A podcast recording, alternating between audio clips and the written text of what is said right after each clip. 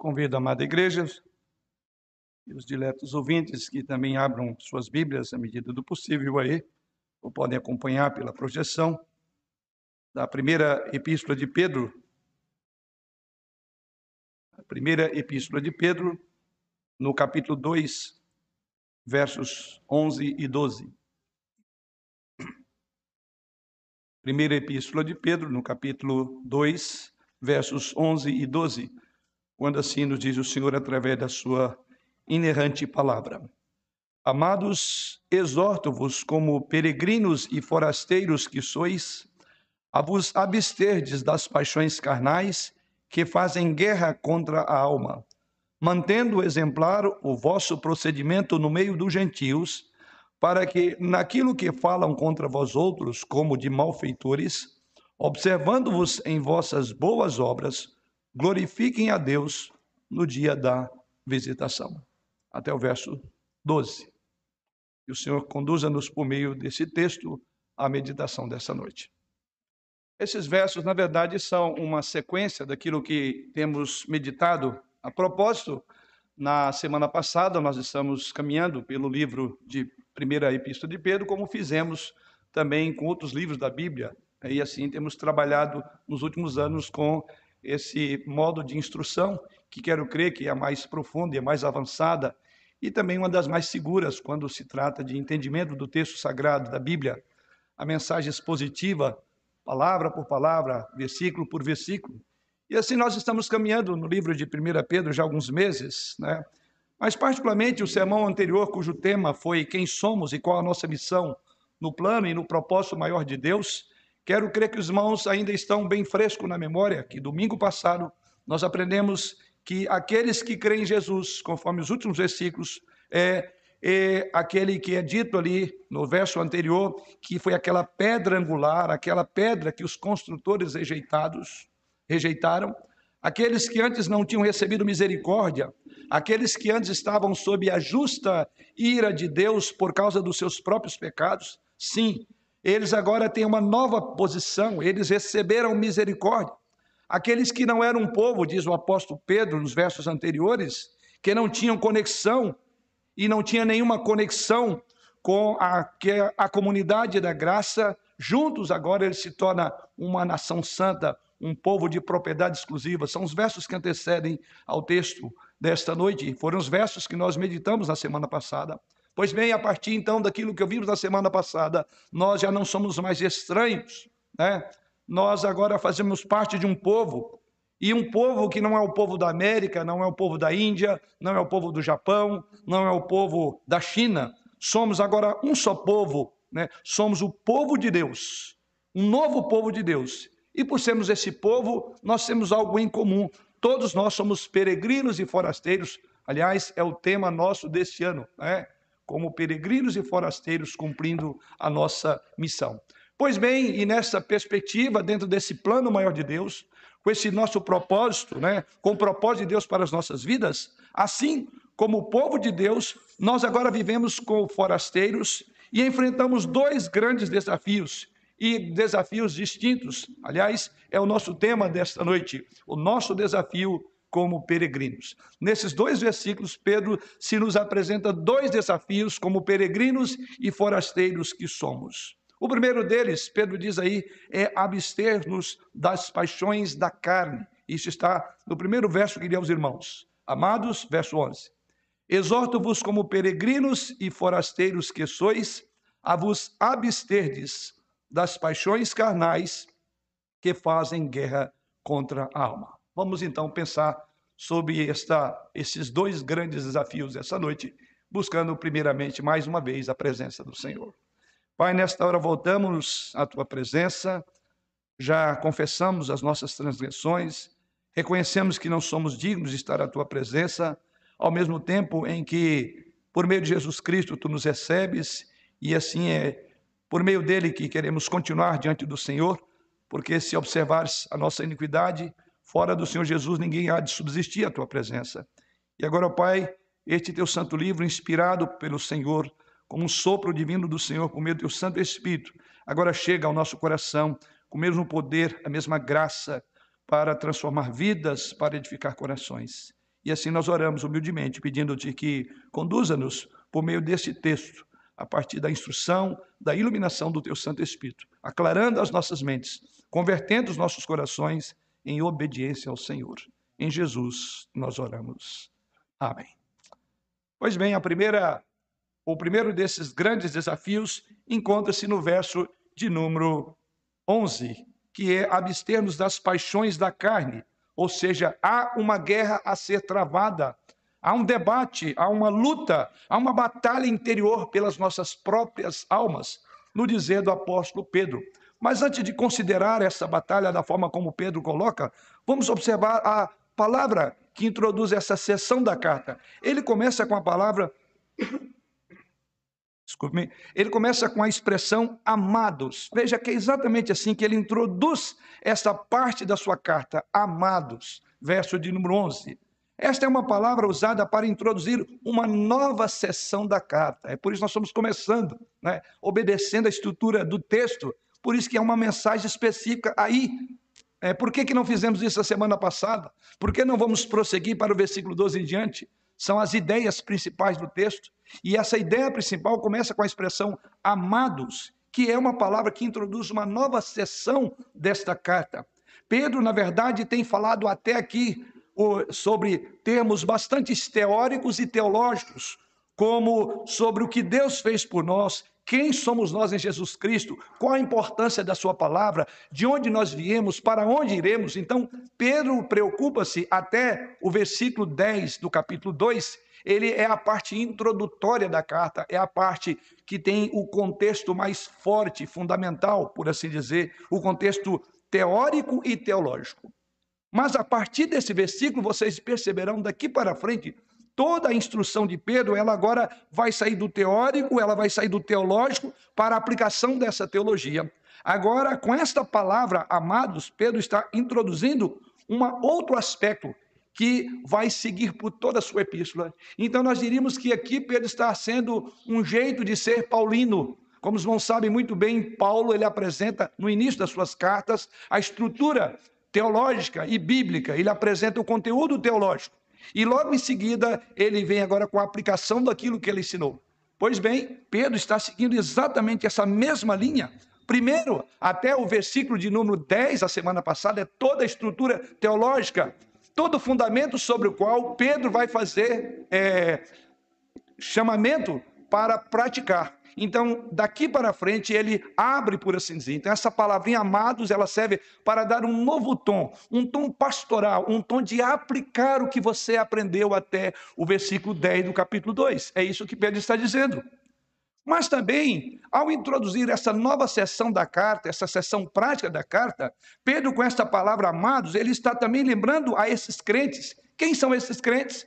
Eles estão lá no capítulo 1, logo no vers... nos primeiros versículos. São os crentes que estão lá no Ponto, na Galácia, Capadócia, Ásia, Bitínia. Que, embora esses crentes tenham sido deslocados, são peregrinos, são forasteiros nesse mundo, eles são muito queridos de Deus. Então ele usa esse tom pastoral. Daí a palavra amados, vocês são muito preciosos. Ainda que vocês são um, uma escória do mundo, ainda que vocês estão peregrinando, essa pátria não é de vocês. Saibam uma coisa: vocês são amados de Deus. E o que ele agora vai pedir é que façam não o que ele quer que ele faça, que esses crentes precisam fazer não é por uma questão de obrigação, mas por relacionamento. Quer dizer, a base teológica está posta. Mas ao usar a palavra amados, ele está querendo dizer: olha, independentemente da estrutura que eu trabalhei até aqui, o fato de chamá-los de amado é dizer: olha, o relacionamento de vocês, Deus, Deus chama vocês para um relacionamento de amor, porque eles foram amados tão amados ao ponto de que o amado Filho de Deus, o Senhor Jesus Cristo, morreu em favor deles. Então, o pedido de Pedro é para que esses crentes agora se tornem mais semelhantes a Jesus Cristo. Que o que ele vai pedir daqui para frente na carta não seja para aqueles crentes um fardo, não seja um peso, não seja uma dificuldade, porque é com base no amor, na relação com Deus. Ainda que Pedro tenha estruturado o pensamento teológico com todas as bases para até ordenar, ele tinha todo o poder para ordenar com base no que ele disse, mas ele prefere na, no tom de entender, um tom pastoral, amados. E ele prossegue, a segunda palavrinha que encontramos no versículo 11 é exorto-vos. Esta palavra, que é uma palavra paracaléu, lá no grego, na língua original, ela não carrega o peso de um martelo apostólico, como em nome do Senhor Jesus eu ordeno, eu mando.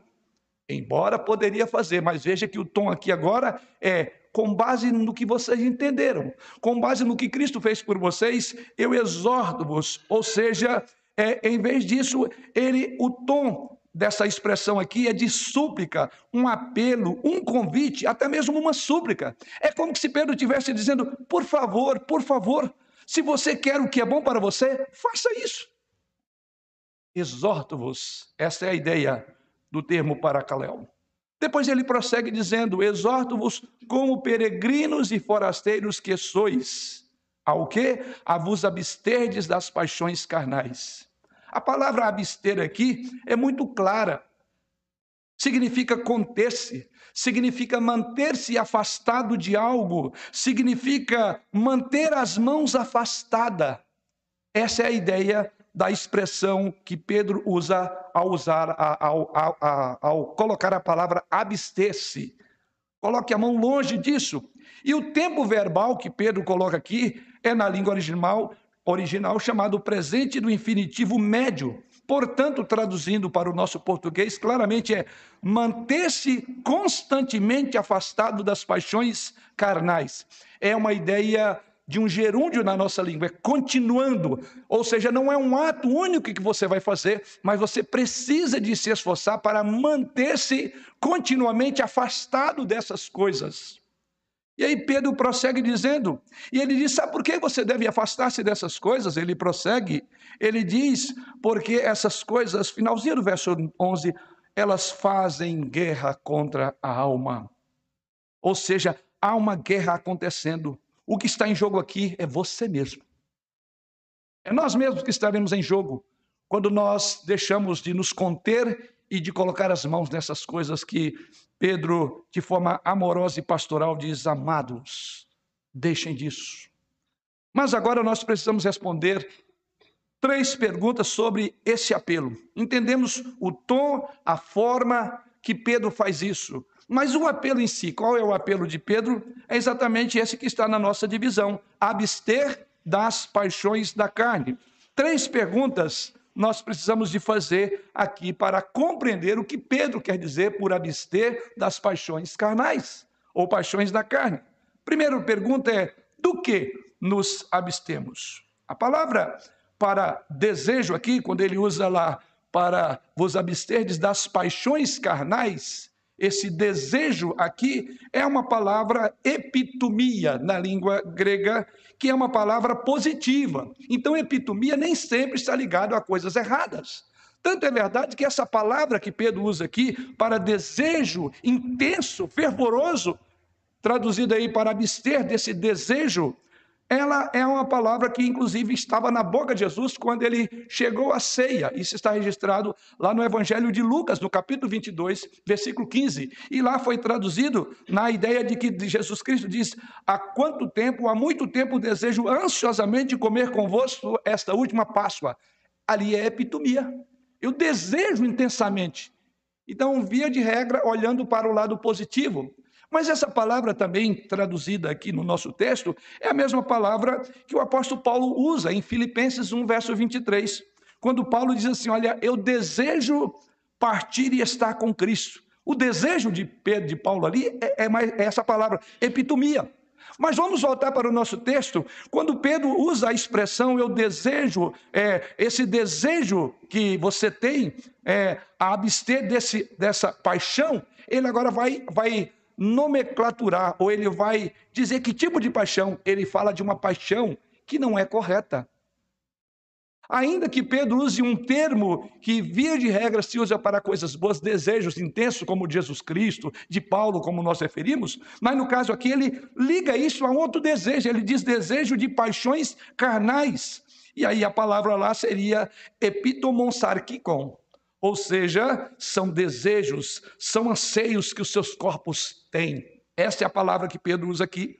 Mas é mais do que desejos do, do corpo, é mais do que a parte física da nossa existência.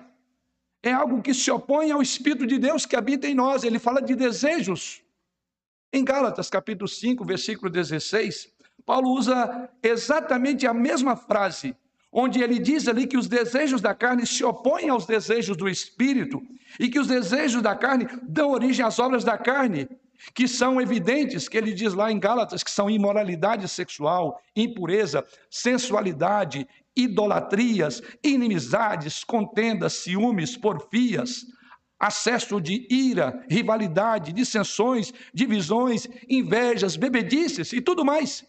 Pois bem, Pedro está ligando esse desejo que é próprio, é natural, essa força intensa que você tem por algo, mas ele liga ela a esse tipo de desejo. Ele diz: Eu quero que você não tenha, refreie esse desejo.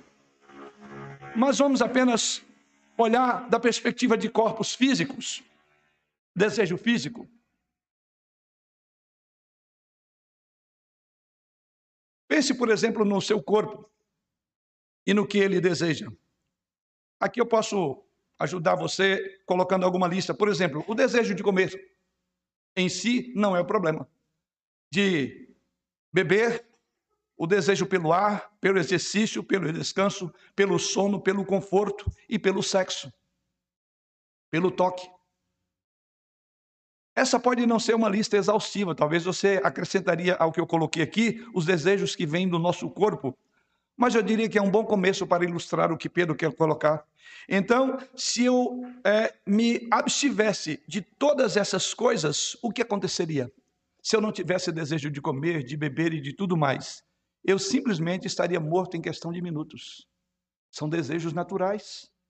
Então, o que Pedro está dizendo aqui é: Deus criou os nossos corpos e com os corpos ele, ele colocou desejos, e os desejos, a princípio, na linguagem usada aqui, são os mesmos que Jesus, ao desejar ansiosamente tomar a Páscoa, de, pa de Paulo dizer que desejava ir imediatamente para a glória, então veja que Pedro está usando e é algo muito curioso. Por que, que ele usa um termo, uma expressão positiva para dizer o aspecto negativo dela? Então o desejo em si não é problema. Porque se você não tiver desejo de alimentar, você morre. Aliás, não é assim que nós cuidamos dos nossos filhos? Se eles eventualmente perdem o apetite, não só filhos, se você perdeu o apetite, você começa a definhar. Então você precisa de ter desejo para comer. E quando isso não acontece, você pode entender que há alguma coisa errada no seu organismo. Você procurará imediatamente uma, um médico, você procurará um nutricionista, porque alguma coisa está errada. Pois bem, é exatamente isso que Pedro usa aqui, né? Então, o fato não é o fato do desejo em si, porque eles são bons. Todos eles. Então, por que nós precisamos de abster? Então, por que Pedro diz que você precisa de abster? A questão é que Deus não criou apenas desejos, ele projetou caminhos onde os desejos ocorrem de forma natural e certas. Os desejos precisam ser controlados no lugar certos. Ele projetou o caminho para que eles corressem como um rio que corre. Quando eles correm nos canais, é lindo, é maravilhoso ver um rio correndo no canal que Deus fez para ele correr. Mas quando eles transbordam essas margens, nós temos problemas. Então nós perdemos o controle. Exatamente isso que Pedro usa. Quando o objeto de nosso desejo é proibido, é um desejo ruim. Deixe-me usar as mesmas imagens, comer. Mas comer demais é ruim, é perigoso. Inclusive, a Bíblia condena a glutonaria. É um desejo bom, mas nós podemos fazer com que ele saia dos trilhos. Ele fuja daqueles canais que Deus traçou para que você seguisse ou para que esses desejos caminhassem. Beber faz bem, é bom, porém, nós sabemos que muitas pessoas, no exercício dessa bebida, transportam para outros tipos de bebida e se embriagam. E o que acontece? Elas acabam perdendo o, a estrutura, elas acabam perdendo o controle, elas fogem. Descansar. Você deve saber disso na hora certa, mas descansar demais a Bíblia chama de preguiçoso. E quem descansa demais é, inclusive, orientado a aprender com a formiga, que trabalha muito. Então você observa que o mesmo exercício, a ideia também do sexo. Certamente Pedro tinha isso em mente. esse desejo, porque você vai ver isso, e nós vamos trabalhar lá na frente, lá no capítulo 3, versículo 4. Observe como é, o apóstolo Pedro coloca essa expressão, e isso deve estar na mente de Pedro, no nosso texto aqui, dentro do nosso aspecto. No versículo 3 do capítulo 4, ele diz: Porque basta o tempo decorrido para teres executado a vontade dos gentios, tendo andado em dissolução, concupiscência, borracheiras, orgias, bebedices e em detestáveis idolatrias. Diz: basta a forma como você usou esses desejos de forma indevida, fora dos parâmetros do Senhor. Chega disso. Então, observe que é possível que Pedro também tinha isso aqui em mente, quando ele diz: Olha, amados, eu exorto que você deixe essas coisas, esses desejos. Ou seja, certamente Pedro tinha em mente, é, ele pode estar dizendo que esta é uma área frequentemente em que nós corremos o perigo de fugir do canal designado por Deus. Em outras palavras, o sexo, como criado por Deus, é um impulso que só deve ser cumprido dentro dos limites do casamento entre um homem e uma mulher. Enfim, qualquer outra coisa é uma paixão da carne que para o povo de Deus deve ser renunciada. É por isso que não pode haver sexo antes do casamento. A Bíblia claramente diz, diz isso. Que digno de honra é o leito sem mácula. Então você entende, estão aí os desejos, mas ele fala: você precisa de abster. Você não vai dar vazão a esses desejos, como no versículo 3 do capítulo 4, que eu citei agora, como antes fazíamos. Então agora nós somos um povo diferente. Fomos chamados para uma nova relação com Deus e com as coisas que amamos. Nós não vamos deixar que elas nos dominem mais. Mas vem uma outra pergunta: do que nós devemos abster? É o que Pedro diz. Mas a pergunta é: por que abster? Essa é a segunda pergunta. Pedro vai prosseguir dizendo: sabe por quê? Porque, verso de número 11, elas fazem guerra contra a alma. A alma aqui é a sede e o centro da vida interior nossa. Quem somos no fundo, a nossa vida interior, aquilo que nos torna quem somos de fato, é a parte de nós que se relaciona com Deus, isto é, a alma. Lá no fundo, Pedro diz: quando você dá vazão a essas coisas, saiba está acontecendo uma grande batalha interna no seu coração. Sabe por que essas coisas estão batalhando pela sua alma? Mesmo as coisas boas, que Deus te abre prazer para tê-las, se elas fugirem daquelas linhas que Deus traçou, saiba, está acontecendo uma grande batalha no seu coração. Não permita o suco do rio extravasar. Por sua própria natureza, esses desejos são como que amontinados, diz Pedro. Esses desejos são capazes de levantar uma insurreição e fazer uma campanha contra a sua alma. É uma palavra forte quando ele diz fazem guerra contra a alma. Muitas pessoas no dia do apóstolo Pedro acreditavam que o corpo e a alma eram separados e não importava o que você fazia com o corpo, desde que a alma fosse privada então eles entendiam, inclusive, essa dicotomia nesse sentido, que não havia relação. Então escravizava o corpo para que a alma fosse purgada, purificada. Mas a Bíblia ensina de forma diferente. E Pedro coloca isso aqui: embora o corpo e a alma são distintos, eles não são separados. E Pedro diz que quando você dá vazão a esses desejos que Deus colocou natural no seu coração, esta epitomia, na verdade, são desejos próprios. Mas saiba que esses desejos precisam de estar controlados nos seus parâmetros, sob pena de você perder a batalha, porque ele depois vai lutar contra a sua alma, vai, contra, vai lutar contra o seu homem interior. O que acontece no corpo afeta a sua alma, é o que Pedro está dizendo. O que Pedro está dizendo é que quando cedemos aos desejos ilegítimos do corpo, isso tem um efeito debilitante em sua alma. O que isso parece? Quando pecamos, nos afastamos daquilo para o qual as nossas almas foram projetadas, isto é, para Deus. É para a glória dele. estamos sobrecarregados com uma consciência culpada, perdemos a alegria, perdemos a paz, perdemos o interesse pelas coisas de Deus, quando essas coisas tomam conta do nosso coração. Deixamos, por assim dizer, de estar vivo para Deus perdemos o interesse em servir a Deus, perdemos a capacidade de adorar, perdemos a capacidade de apreciar a beleza de Jesus Cristo. Nossas almas ficam danificadas, é por isso que ele diz: não dê vazão. Isso veremos depois lá no capítulo 4, versículo 2, quando ele diz lá, para que no tempo que vos resta na carne, já não vivais de acordo às paixões dos homens, mas segundo a vontade de Deus. Então veja essa guerra interior, os desejos carnais com a vontade de Deus, essas coisas não caminham juntas. E Pedro então diz: é por isso que eu exorto a você. É por esta razão, esse é o porquê da exortação. Um escritor colocou isso de outra forma, falando desta, desse texto. É, ele diz o seguinte: as emoções é, excitadas pelas paixões nos sentidos não obedecem às ordens da nossa vontade. Elas dissipam os espíritos, enfraquecem a memória e desgastam o cérebro. Elas reduzem a alma a um estado de escravidão ao corpo sobre o qual deve governar.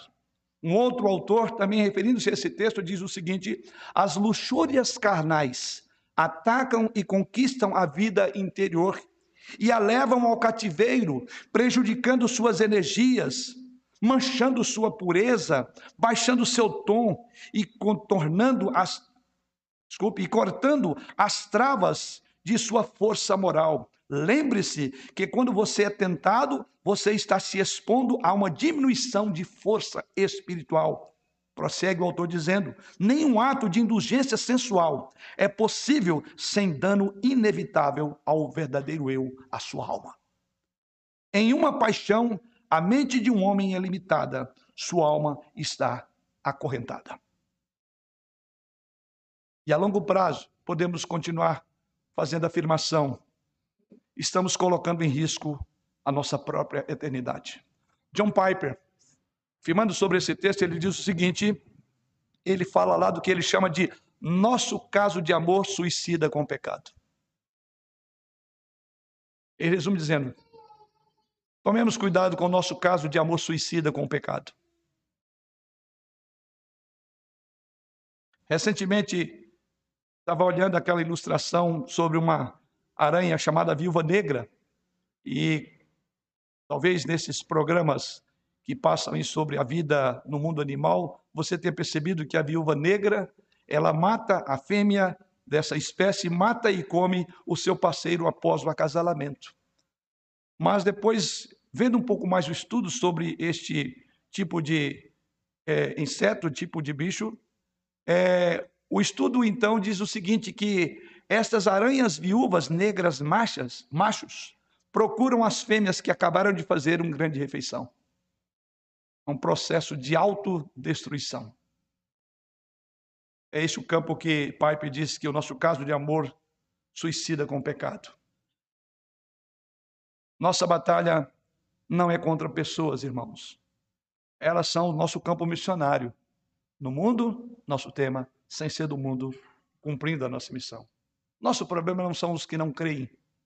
Nosso problema reside bem mais próximo de nós, do que você imagina, reside no seu eu. Pedro está dizendo: há uma batalha, há uma disputa pela sua alma, entre o desejo e a sua alma. E o que você mais alimentar vai vencer essa batalha. A quem mais você armar e der munição vai vencer a batalha. A nossa batalha, então, não é contra a pessoa, mas é contra nós mesmos. O avivalista chamado Moody, ele disse: Eu tenho mais problema com Moody mal-humorado do que qualquer homem que eu conheço. A carne é um bom servo, continua ele dizendo, mas um mau mestre. Os fortes desejos de nossa natureza pecaminosa, diz o apóstolo, fazem guerra. O termo aqui é que usa de estratégia contra a alma. A figura que Pedro usa é de uma estratégia militar para não perder a batalha. É calculado para vencer.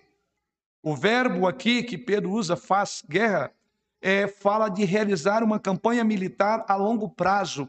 A ideia do verbo é algo que é contínuo, ou seja, não é uma única batalha. E você entende então por que Pedro diz que você deve continuamente estar lutando, porque a batalha será contínua. Enquanto você viver, você estará lidando com esta velha natureza, você estará lidando com essas paixões que fazem guerra contra a alma. John MacArthur, referindo-se a esse texto, disse o seguinte: os desejos carnais são personificados nesta passagem como um exército de rebeldes que pretendem capturar, escravizar e destruir a alma humana. E ele prossegue falando também do verbo. Ele diz: o verbo que Pedro usa aqui implica não apenas antagonismo, mas agressão constante e maliciosa. As luxúrias carnais empreendem uma missão incessante de buscar a destruição contra nós. É assim que John MacArthur interpreta essa passagem. Ou seja, elas prometem contentamento, mas abraçam a alma para estrangulá-la. Os nossos desejos carnais, eles prometem contentamento, mas eles não estão fazendo uma outra coisa senão abraçando a tua alma para estrangular depois. Você entende por que então que nós temos essa primeira grande desafio contra nós mesmos? Como podemos aplicar isto? Sabemos, irmãos, que a felicidade e o prazer do nosso estado em Cristo nos coloca acima das necessidades e dos prazeres do pecado. É aí que está. Se você não, se Deus não for doce ao seu paladar, você vai buscar a doçura em outras coisas. Os homens se apegam tanto aos prazeres sensuais porque não conhecem os prazeres mais elevados que são da própria alma. A obra da carne, ou as obras da carne, coloca-nos debaixo de nós mesmos, como o pior, abaixo dos próprios animais. Mas a comunhão com Deus nos eleva acima de nós mesmos e nos associa aos próprios anjos. Então, aquilo que Pedro diz aqui, essa concupiscência carnal, ela estará aquém da alma a quem ela pode contentar. Ela vai querer dar mais. Então, o que Pedro está dizendo é que elas são inimigas perniciosas da sua alma e elas estarão usando todo um estratagema e truques para te engolfar. Os homens que rejeitam a religião e servem às suas paixões estão cedendo a este fogo interior, às custas da sua própria natureza. Isso é muito grave. Mas vamos a uma outra pergunta para entender sobre esta batalha da paixão. Como nós fazemos? Como essa batalha se dá? Como é travada? Isto é difícil, não há dúvida. Não há dúvida que isso não é fácil.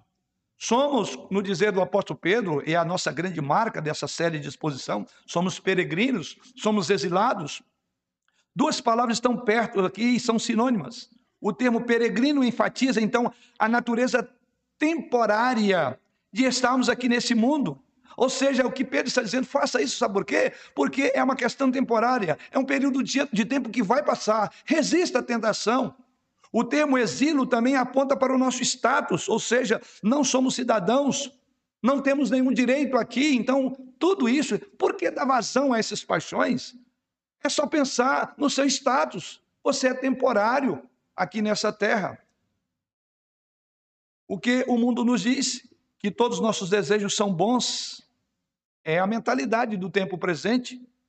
É, e que nós devemos ser fiéis a nós mesmos então, para ser fiel a nós mesmos, você precisa gratificar o desejo do seu coração.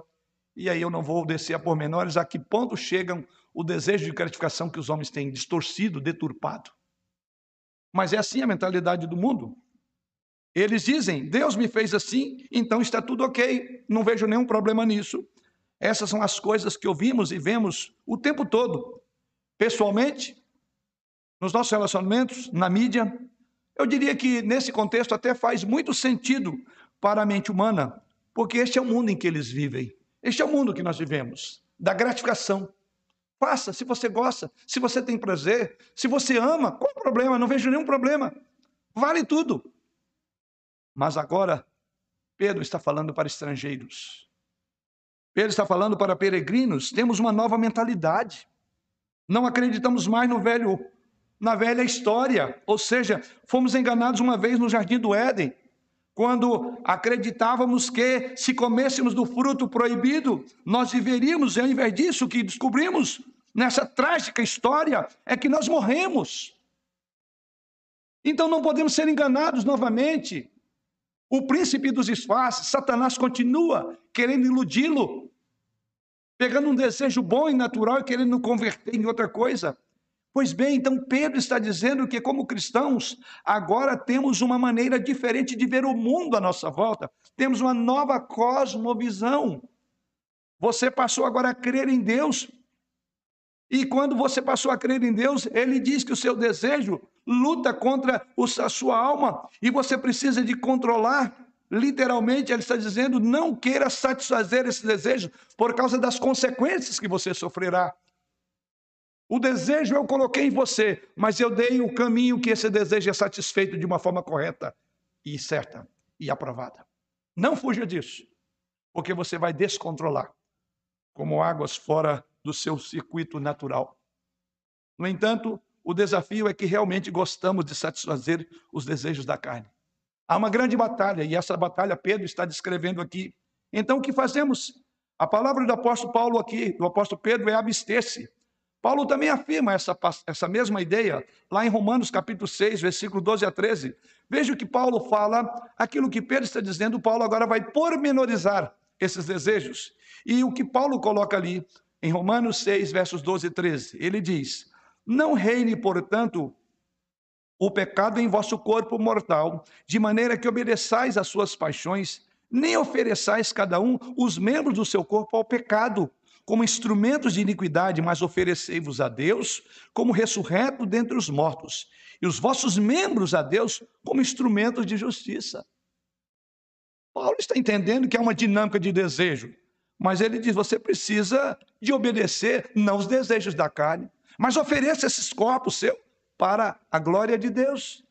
Nessa mesma linha de pensamento, Paulo prossegue agora em Tessalonicenses, 1 Tessalonicenses 4, versos 3 e 5, ele diz lá: Pois esta é a vontade de Deus, a vossa santificação, que vos abstenhais da prostituição, que cada um de vós saiba possuir o próprio corpo em santificação e honra, não com desejo de lascívia, como gentios que não conhecem a Deus.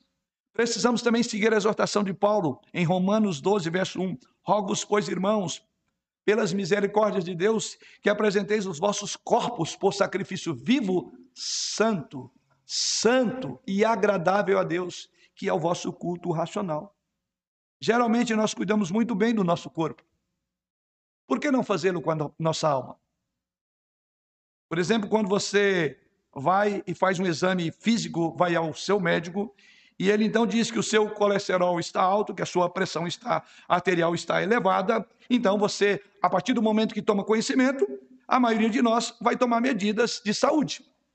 Você vai tomar o remédio, você vai fazer os exames e assim você estará preocupado em manter um corpo saudável. Esta noite eu posso fazer esta aplicação e dizer: tem sido assim com a sua alma?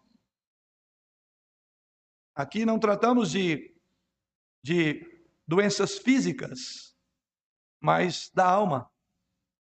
O púlpito é um bisturi de almas. Então quero pegar esta ideia e te dizer: esta noite você tem uma chance de fazer um exame físico da sua alma. E a minha pergunta é: qual é o estado da sua alma diante do que você está estudando esta noite?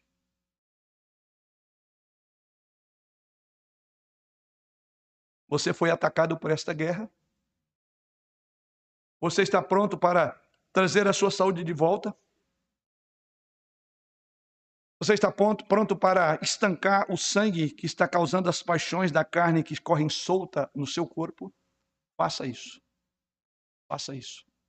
É para isso que Deus designou esse texto a nós. Como podemos aplicar isso? Por certo, as tentações virão, mas se não forem bem-vindas por você, você terá o melhor. Seja ciumento de si mesmo e de seu próprio coração e mantenha contato com Deus, que ela não tenha em você um soldado fraco. Essa foi a afirmação de Samuel Rutherford. As tentações virão, diz ele, mas se não forem bem-vindas por você, não dê as boas-vindas, diz ele. Sabe o que acontecerá? Você terá o melhor. Seja ciumento de você mesmo e de seu próprio coração. Como? Mantendo um contato com Deus. Ele diz que as tentações não têm em você um soldado fraco, porque o contexto é de uma batalha pela sua alma. Nascemos para coisas maiores do que sermos servos dos nossos próprios corpos. Isso nos remete então à segunda e última segundo e último desafio E o segundo e último desafio encontramos no versículo 12, quando Pedro diz mantendo exemplar o vosso procedimento no meio dos gentios. Outro desafio, como peregrinos, como forasteiros, está aí: manter uma conduta exemplar. Um testemunho precisa ser colocado. Há um testemunho a ser dado. Aliás, não foi à toa que nós escolhemos o texto de 1 Pedro, ou o texto de Pedro, em função do tema deste ano.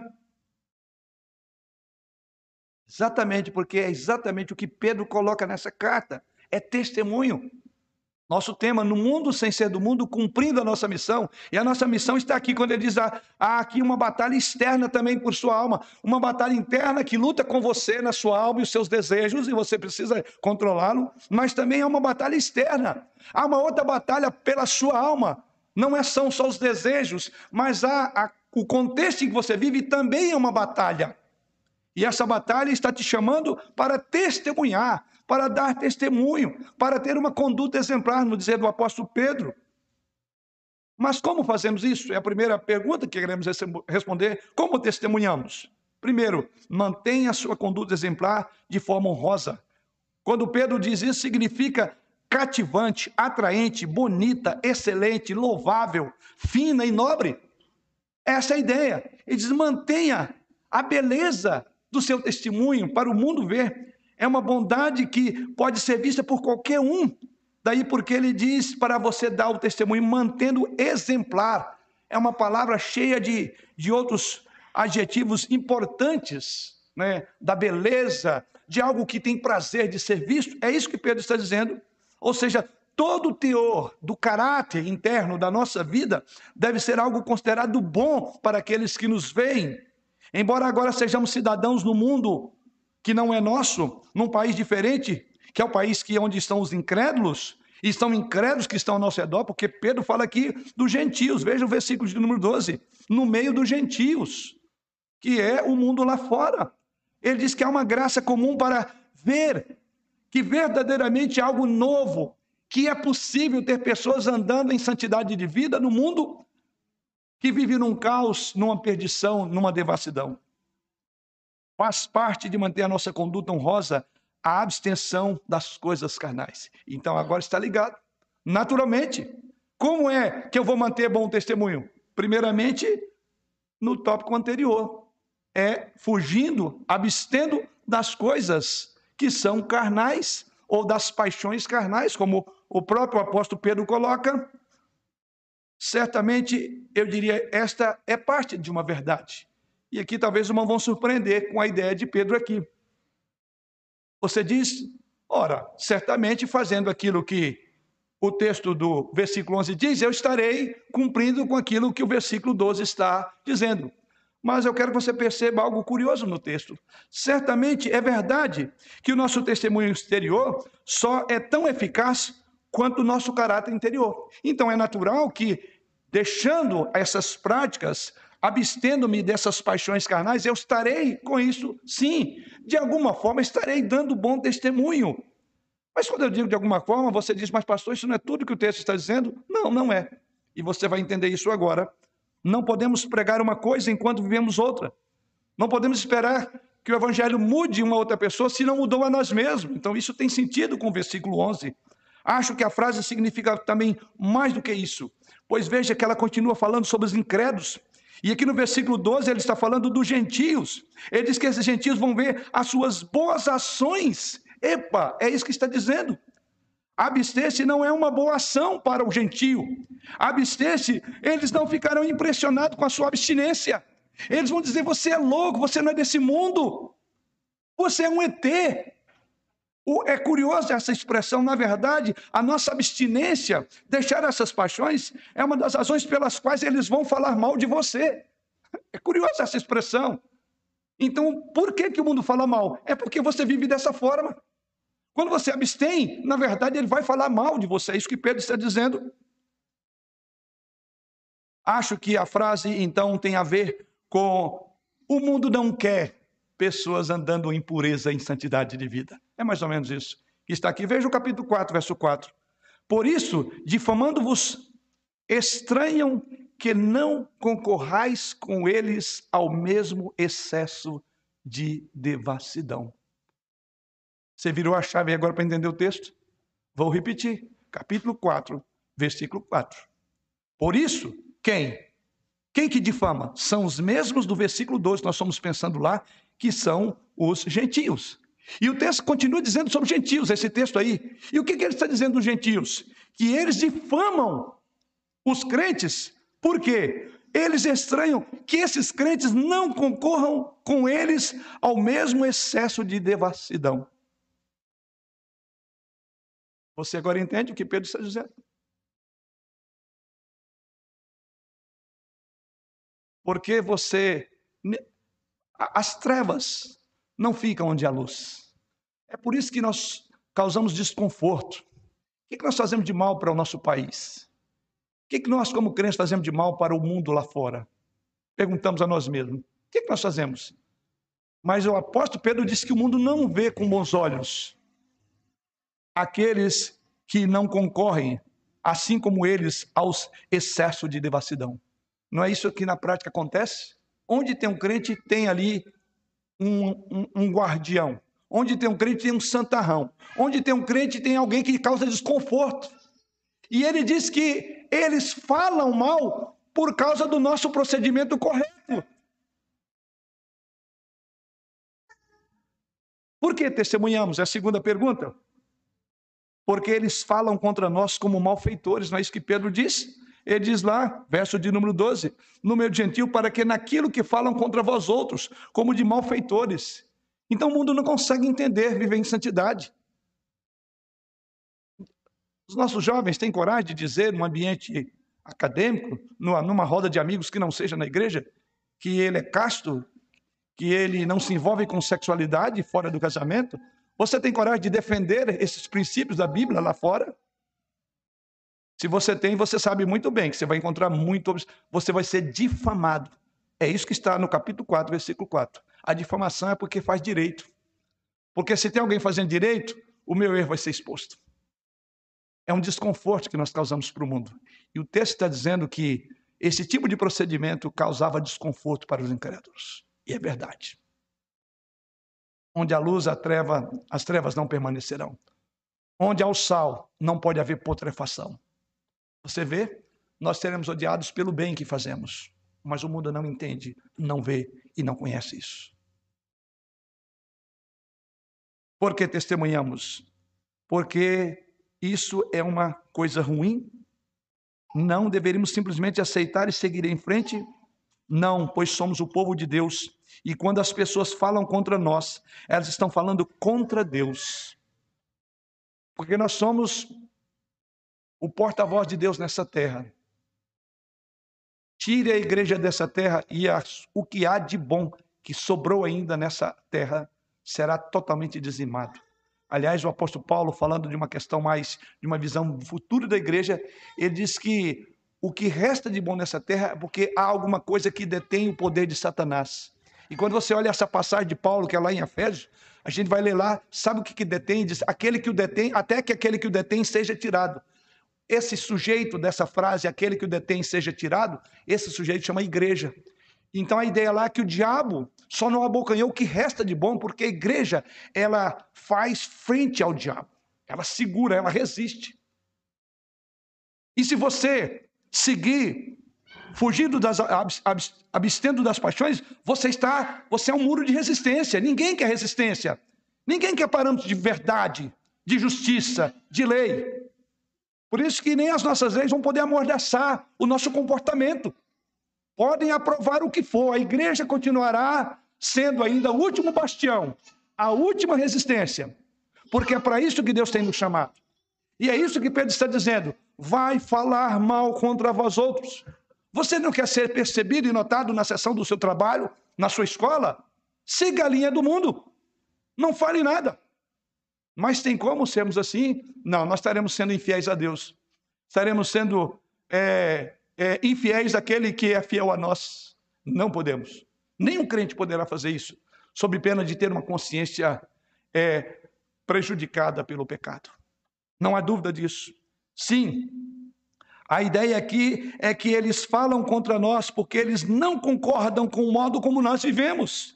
Devemos então contrariar isso para que eles tenham a impressão correta de Deus. Os cristãos foram acusados, para os irmãos terem uma ideia, no primeiro século, no período dos dias de Pedro, os cristãos foram acusados de ateísmo, de canibalismo, de traição.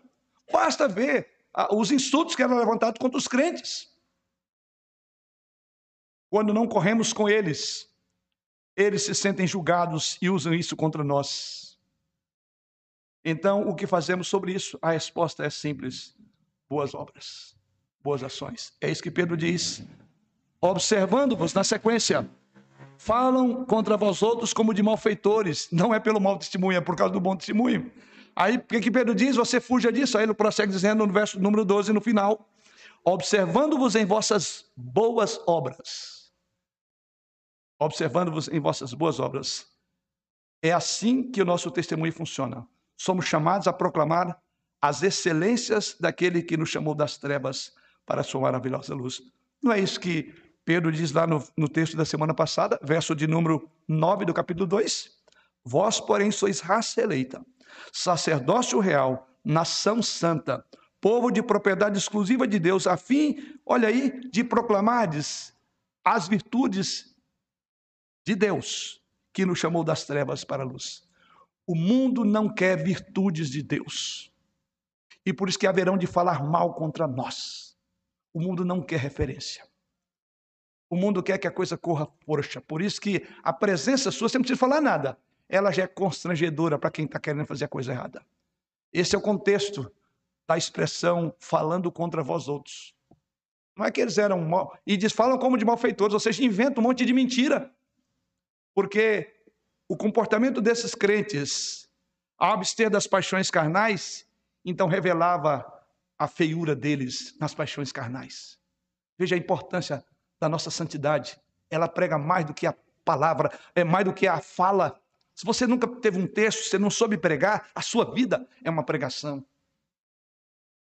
É isso que nós olhamos no texto.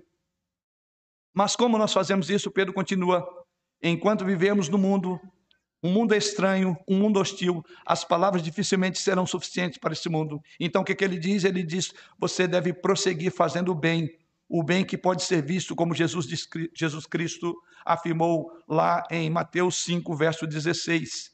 Quando Pedro, é, eu quero até que Pedro tirou essa ideia aqui lá desse texto. E o texto onde Jesus Cristo faz a seguinte afirmação, Mateus 5,16: Assim brilhe também a vossa luz diante dos homens, para que vejam as vossas boas obras e glorifiquem a vosso Pai que está nos céus. Ou seja, quando virem a prova de nossa fé, começarão a pensar no objeto da nossa fé, Deus. Quando virem encarnado a prova de uma fé que é capaz de viver num mundo impuro com pureza, o que vão encontrar eles verão o objeto da nossa fé, eles verão Deus. Como venceremos o mal? Pelo bem. Paulo diz isso em Romanos, capítulo 12, versículo 21. Não te deixes vencer do mal, mas vence o mal com o bem. O grande pregador escocês chamado Alexander MacLaren disse o seguinte sobre esse texto: O mundo toma suas noções de Deus, acima de tudo, das pessoas que dizem que pertencem à família de Deus.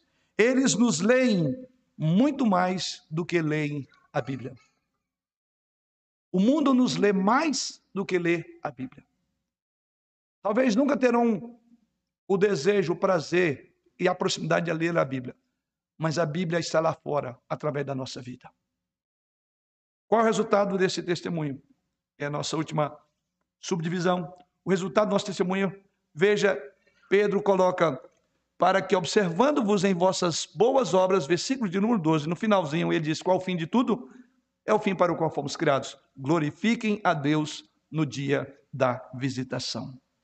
O resultado é que os incrédulos então glorificarão a Deus no dia da visitação. Pedro conclui aí. O que ele quer dizer? Glorificar a Deus no dia da visitação. A visitação de Deus na Bíblia geralmente refere-se à sua segunda vinda na terra. A visitação de Deus significa, via de regra, juízo e salvação. Em todo o Novo Testamento, ela é usada exclusivamente de forma positiva. É o dia da salvação. Assim, quando Pedro usa essa expressão para que glorifique a Deus no dia da visitação, a ideia então possa referir não apenas ao julgamento final. Parece haver aqui um sentido salvífico dessas pessoas. Neste versículo, implica o seguinte: na visitação antes do julgamento final. O dia em que Deus visitará alguém pela obra convincente do seu Espírito Santo, quando ele abrir os olhos para ver o seu pecado e a graça. Então é isto. Ou seja, a nossa vida é como um evangelho aberto, para que Deus, por meio do seu Espírito, abra os olhos para que essa pessoa que está nos perseguindo, porque nós estamos fazendo a coisa certa, porque nós não vivemos em orgias, em bebedices, em, não vivemos em paixões carnais, vai chegar um momento que Deus vai virar a chave. Não foi assim com muitos de nós aqui? Você, quem sabe, era um perseguidor da igreja. Você achava estranho, esdrúxulo, vir para a igreja adorar a Deus. Você está aqui hoje. Quem sabe você era como um Paulo que perseguia a igreja. E hoje é perseguido por perseguia Jesus Cristo, e hoje você é perseguido por amar a ele. Sim, é isso que Pedro está dizendo. Eles foram levados a isso. A ideia aqui é que essas pessoas, que no dia que Deus visitá-la através do seu Espírito Santo, elas abrirão os olhos e entenderão a ideia que Pedro está colocando aqui, em parte, é que, por verem essas boas obras vindas dos seguidores de Jesus Cristo, que a princípio eles acham coisas estranhas e que eles falam mentira por causa dessas boas obras, a ideia de Pedro aqui é que esse dia que Deus visitará o coração desses incrédulos, eles vão pensar assim: agora eu entendi tudo, agora eu sei por que, que eles são diferentes. Eu sei porque eu também quero me tornar assim. Eu quero me entregar, eu quero colocar a minha vida diante do Senhor Jesus Cristo. Então é incrível pensar que as nossas boas obras podem resultar na salvação de pessoas. Há mais vidas para glorificar a Deus ainda. Nós viemos de lá. E Pedro está dizendo para que glorifique o dia da visitação. Se você não tem prestado atenção no seu exemplo, o Espírito Santo está olhando ele o tempo todo para usar. O dia da visitação, quando Deus visitar o coração que está lá fora, nos perseguindo, porque vivemos num outro mundo. Até o momento Deus fala, agora vou virar o entendimento seu. Muitos estão como Paulo, caminhando para perseguir a igreja. E nessa trajetória, muitos, Deus haverá de virar a chave. E o texto está dizendo que a visitação de Deus virá quando você estiver fazendo isto. Preste atenção no seu testemunho. Para o bem ou para o mal, você está testemunhando. Não existe neutralidade na vida cristã. Os homens, é, como diz Stephen Baum, ele diz o seguinte: os atos contam a verdadeira história da fé. Eles diferenciam a religião verdadeira da falsa e dizem muito mais sobre a qualidade de nossa fé do que as nossas próprias palavras. Os homens sentirão a necessidade de mudança que vem em nós. Toda religião que não leva a uma vida de boas obras é uma falsa, ela é falsificada. Toda religião que age assim é dinheiro ruim, que nunca passará despercebido na corte do céu. Pense nisso. O mundo está nos observando mais de perto do que você imagina. Mas o Espírito Santo também. Esta é a mesma palavra que encontramos no capítulo 3, versículo 2, de maridos incrédulos observando a vossa conduta ou seja, o mesmo a mesma expressão que Pedro usa aqui no capítulo 2, no versículo 12, fala observando-vos o vosso procedimento, é a mesma expressão que lá no capítulo 3 dessa mesma carta ele vai falar que os maridos observam as mulheres crentes em casa. Então, em outras palavras, tem olhos sobre nós o tempo todo. Você não sabia disso? Fique ligado.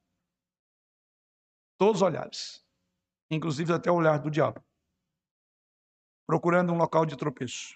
Para concluir, se você decidir seguir a Cristo, se você recebeu sua misericórdia e tornou parte do povo de Deus, então você faz parte de um povo maior. Você é como eu, um peregrino e estrangeiro. Um dia, todos nós estaremos na mansão celestial. Um dia essas batalhas terminarão, irmãos. Mas por enquanto, enquanto você e eu vivemos aqui como alienígenas, por um curto período de tempo, saiba que você tem uma guerra para lutar com a ajuda de Deus e um testemunho para dar para a sua glória. Que assim Ele nos abençoe. Amém.